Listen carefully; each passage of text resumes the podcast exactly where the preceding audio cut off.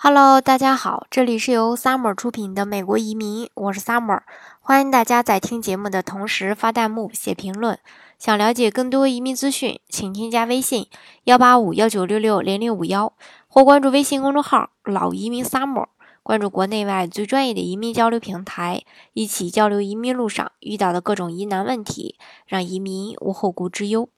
今天呢，给大家分享的内容呢是移民美国后开销有多大。美国移民后，其实每个月的生活费呢并不算高，可以说是很轻松，大概呢是北京的三分之一左右。从衣食住行方面来看吧，因为价格低，完全可以享受到物美价廉的商品。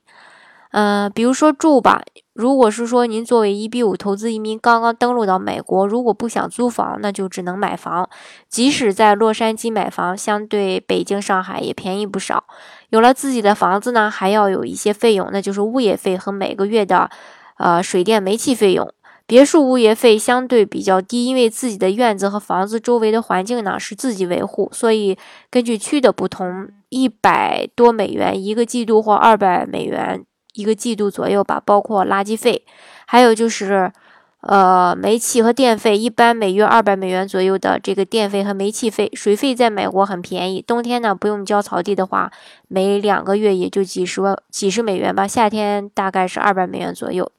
再说一下这个食，有了住房呢，就是吃饭，在美国吃饭是很便宜的，尤其是中国人喜欢自己在家做饭，这里的菜一般都是一美元左右一磅。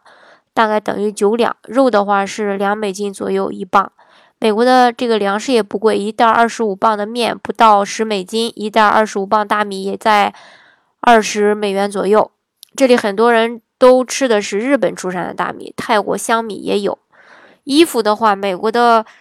品牌服装也非常便宜，比如一件儿里牛仔裤吧，打折的时候十五美元以内可以搞定。在美国，即使穿个世界品牌的服装，也不会有人多看你几眼。相反，穿一个自己手工做出来的，可能会大家觉得与众不同。没有必要呢，用昂贵的价格去赶时髦，一定要和商场耗时间，瞄准打折的机会，该出的该出手的时候再出手。像每逢感恩节、圣诞节、新年期间吧，各大商场也都会打折促销，服装、鞋子、包包可以在这个时候呢多消费一些。再就教育的话，持绿卡的孩子在美国享受与当地人是一样的教学福利，孩子上幼儿园跟中国一样要自费，孩子上小学基本就是免费了，学校一般都会有校车接送。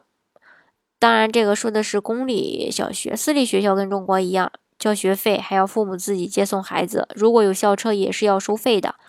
不过呢，接受的教育可能跟中国的完全不一样。